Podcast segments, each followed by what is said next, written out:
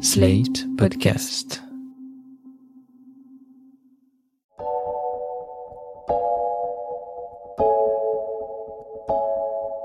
Je suis Marion Azout. Et moi, Victor Virio. Tous les deux, on est en couple depuis 4 ans et on veut savoir ce que c'est de s'aimer ailleurs. On est parti dans 9 pays du monde, à travers 3 continents, pour parler d'amour, de séduction et de sexualité avec celles et ceux qui y vivent. Inde, Inde, Japon, Japon, Colombie, Colombie, Sénégal, Sénégal, Mexique, Mongolie, Mongolie, Cuba, Cuba, Vietnam, Vietnam, Cambodge. Cambodge. Vous écoutez Relations internationales, un podcast slate.fr.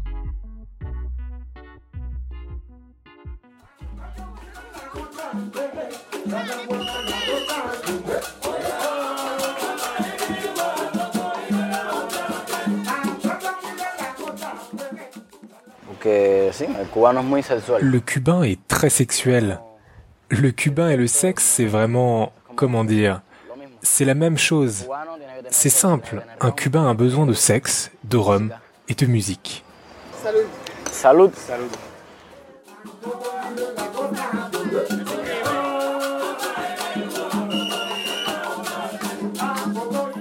Nous sommes à La Havane avec David. Il a 23 ans, est afro-cubain et habite près de la capitale de l'île. Le soleil brille et les rues de la vieille ville sont très animées. Les touristes se promènent, cubaines et cubains sont assis devant leur Porsche ou sur des bancs publics.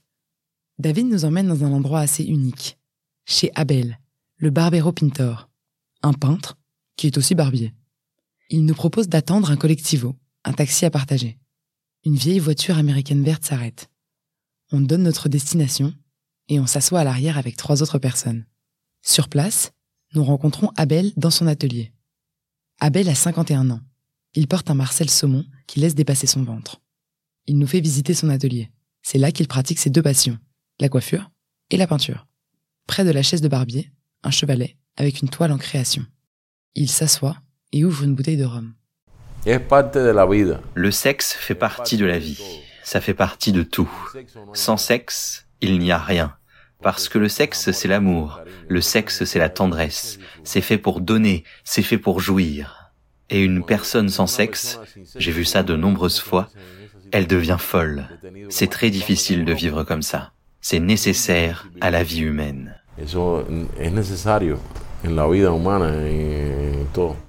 David et Abel sont d'accord.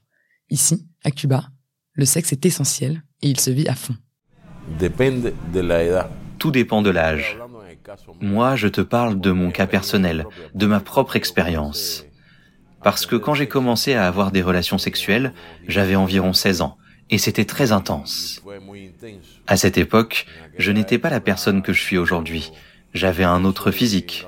J'étais un homme athlétique, je faisais du sport, et j'avais beaucoup de femmes autour de moi, dont j'étais très proche. J'avais toujours trois ou quatre femmes, et c'était du sexe vraiment très très intense. C'était du sexe rapide, du sexe sans contrôle, c'était de la folie.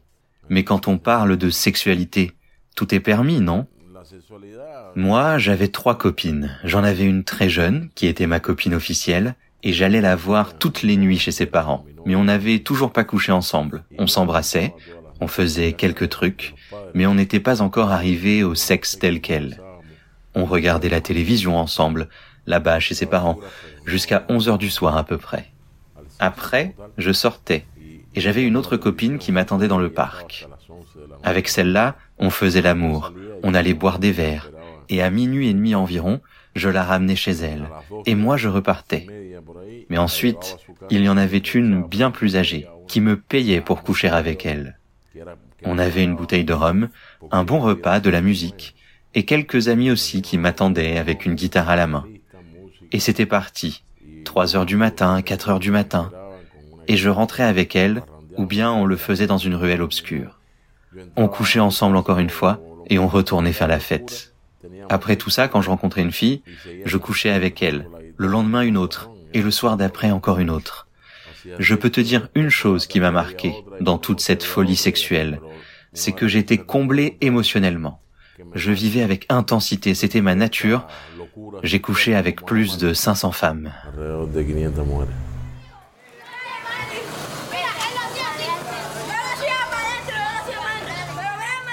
Les Cubains sont confrontés très jeunes à la notion de sexualité.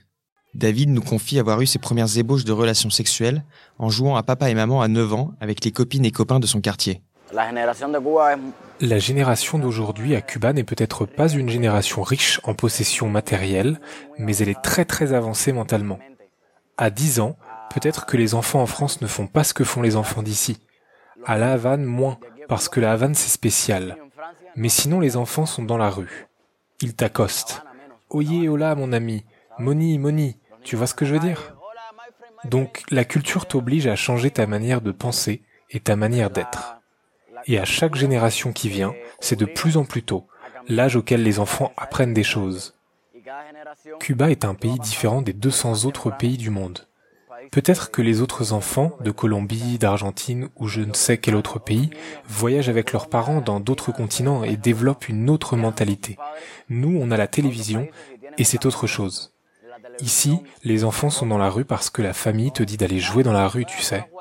Et les enfants voient ce qui se fait dans la rue et à la télé. La musique, par exemple. La musique est très chargée sexuellement parlant. Et les enfants voient ça. Et c'est ce qu'ils apprennent.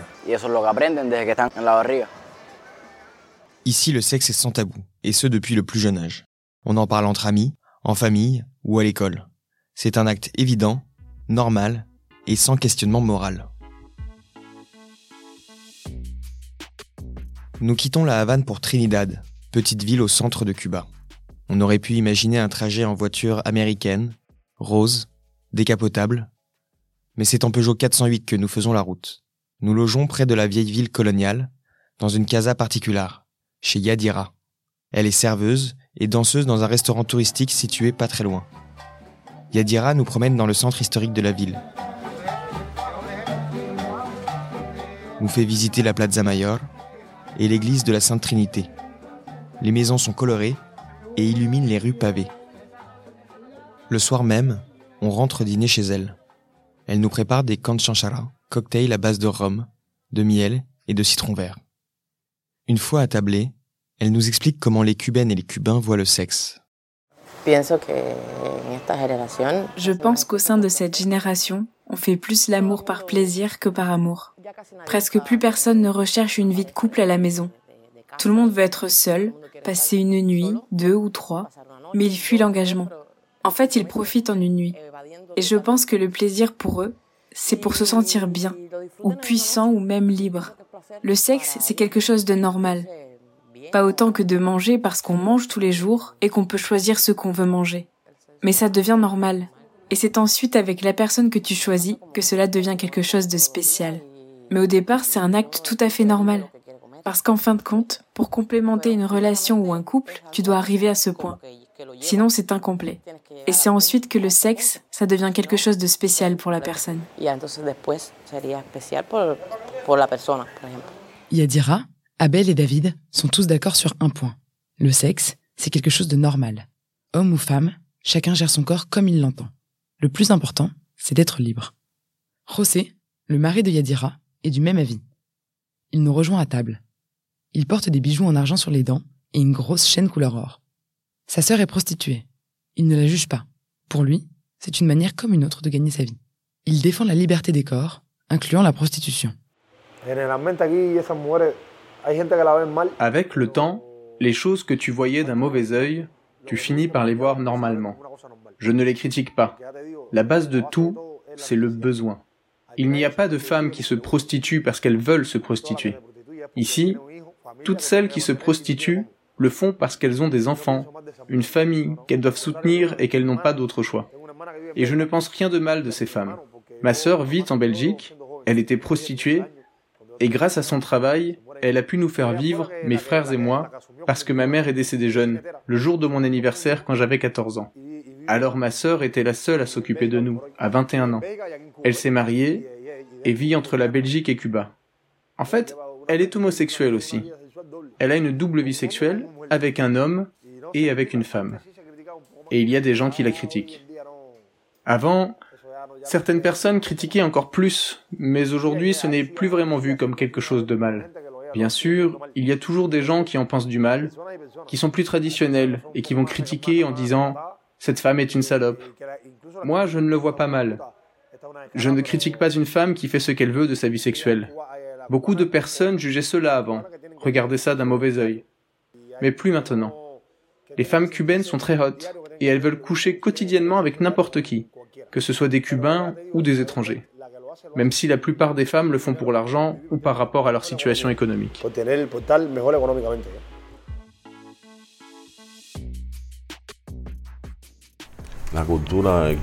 La culture cubaine est très différente de la culture européenne, totalement différente. Ici, tu rencontres une fille, tu t'entends bien avec elle, tu l'aimes bien, tu sympathises avec elle, tu l'invites à sortir ou vous vous retrouvez à une fête. Si vous buvez un verre de plus, ça finit directement au lit. On se dénude facilement.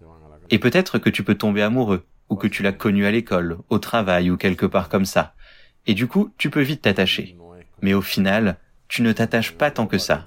Ici, ce n'est pas comme en Europe, où on doit se connaître, aller dîner, au théâtre, au ciné. Ici, on va plus droit au but. On est plus direct quand on parle de sexualité.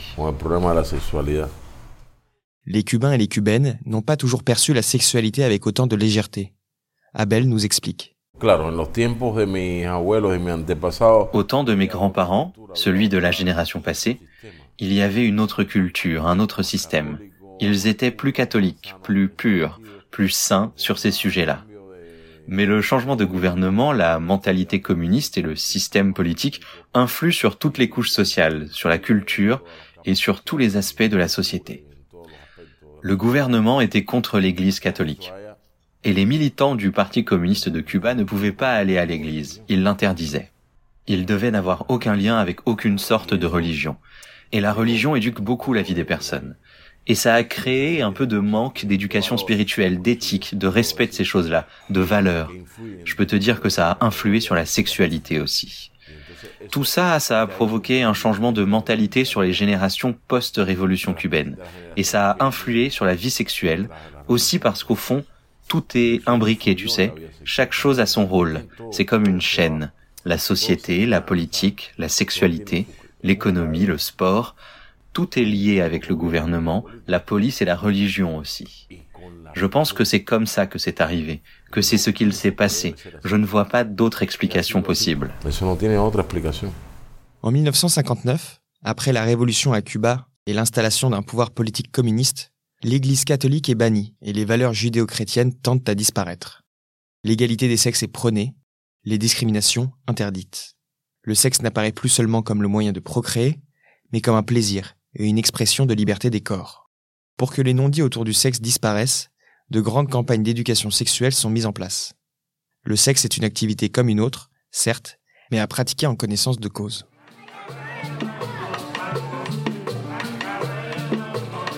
Nous rencontrons Julio dans les rues de Trinidad. Il est coiffeur dans un salon du centre-ville. Ses cheveux sont décolorés en blond et il porte une boucle à l'oreille gauche. Il nous parle de l'éducation sexuelle à Cuba. Les Cubains ont une bonne culture sexuelle, parce qu'à l'école, on t'enseigne toutes ces choses-là. De tout, pas comment faire l'amour, tu m'as compris, mais de tout ce qui peut arriver. Du sexe jusqu'aux maladies que tu peux attraper, du fait que tu peux être enceinte prématurément. Ici, les Cubains, nous avons une bonne éducation sexuelle. Ça vient du fait que l'éducation est gratuite, tu comprends? Et c'est quelque chose d'obligatoire, parce qu'avant, il y avait beaucoup de personnes, de filles mineures, qui tombaient enceintes, par exemple, et d'autres choses comme ça. Donc le gouvernement a essayé de mettre en place des ateliers à l'école, sur les façons de se protéger, les infections sexuellement transmissibles. Il y a beaucoup de choses. Ils te l'enseignent presque comme une matière. C'est vraiment quelque chose qu'on t'apprend à l'école, mais aussi à la télévision. Ils mettent des publicités qui préviennent de ce genre de choses. Tu vois ce que je veux dire? De retour chez Yadira, on lui parle de notre étonnement face à une éducation si poussée. Elle aussi a appris à l'école, ainsi qu'à la maison, et ce, dès le début de sa puberté. Mes parents m'ont toujours parlé orienté et préparé mentalement pour ces choses-là. Ils m'ont dit ce qui pouvait se passer, tout ce que je pouvais faire, comme par exemple me protéger pour que certaines choses n'arrivent pas, comme par exemple les maladies sexuellement transmissibles ou les grossesses. Et ils m'ont aussi parlé de confiance.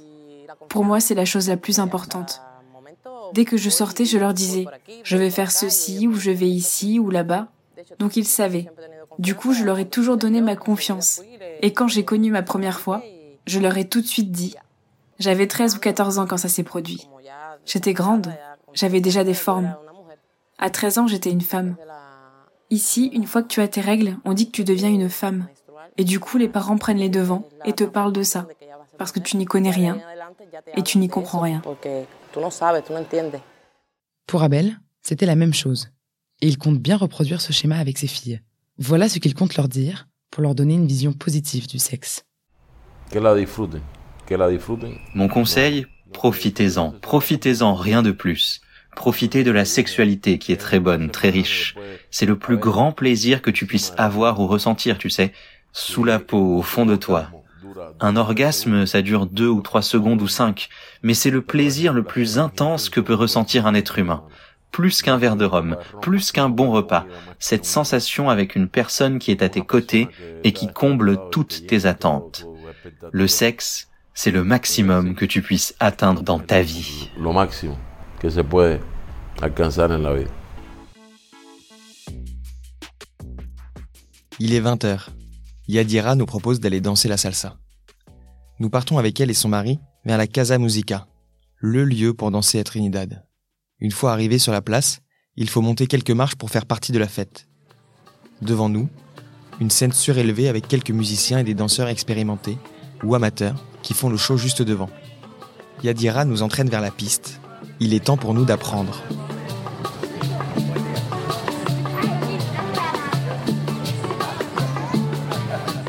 Yadira et José, eux, maîtrisent la salsa à la perfection.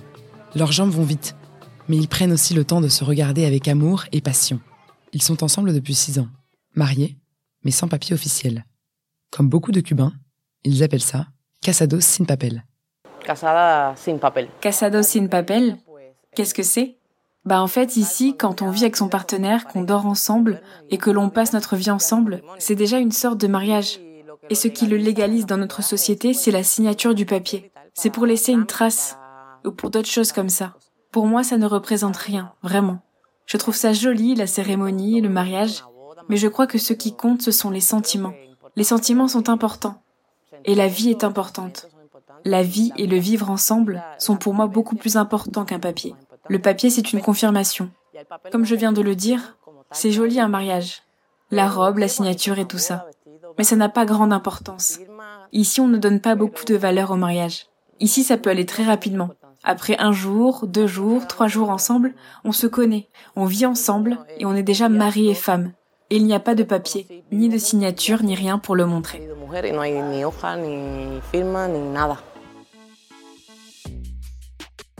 De retour à la Havane, nous retrouvons David sur une petite place du centre historique de la ville.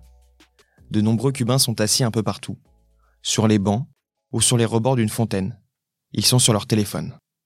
Ici, l'accès à Internet est très contrôlé.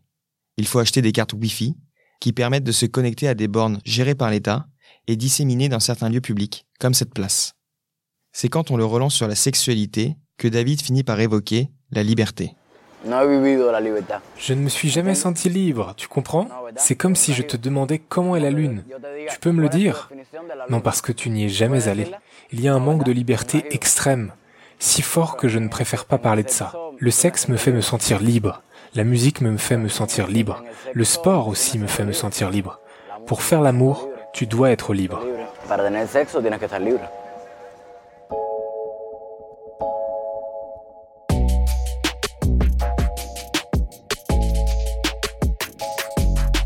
Vous venez d'écouter Relations internationales, un podcast de Marion Azout et Victor Virio, produit et réalisé par Slate.fr sous la direction de Christophe Caron et Benjamin Septem-Ours avec Aurélie Rodriguez.